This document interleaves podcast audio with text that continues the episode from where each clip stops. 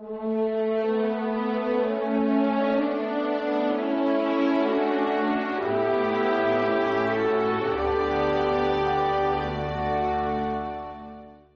a los que quiso para que estuvieran con él.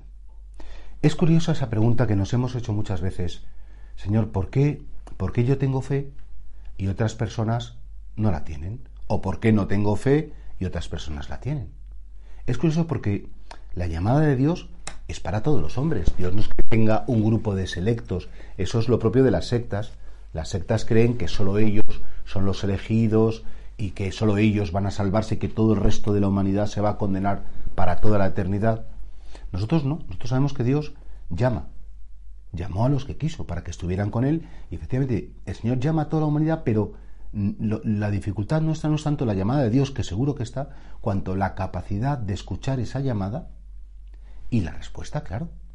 Porque hay personas que a lo mejor tienen el corazón tan lleno de ruido, el corazón tan lleno de preocupaciones, el corazón tan lleno de cosas, que son incapaces de, oír la voz de Dios, que Dios no, no, va voceando, no es el típico persona ordinaria que grita muchísimo en voz alta, sino es una llamada suave.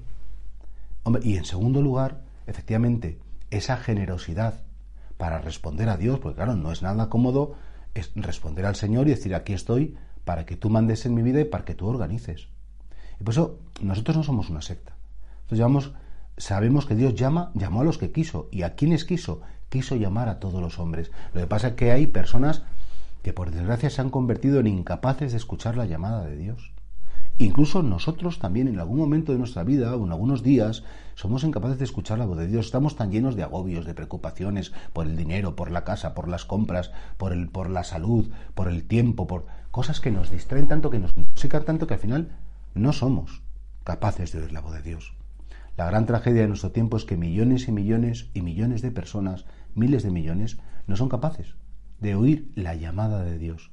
Una llamada que es simplemente a estar con Él que no es una llamada a hacer algo extraordinariamente difícil, sino una llamada a estar con Él. Y por eso pregúntate si también el Señor cuántas veces al día te está llamando. Venga, no te olvides de mí, apóyate en mí, piensa en las cosas que yo te digo, cuenta conmigo. Hay no solamente una única llamada de Dios salvación, es que la llamada de Dios se repite siempre, nunca deja de sonar y se repite cada jornada.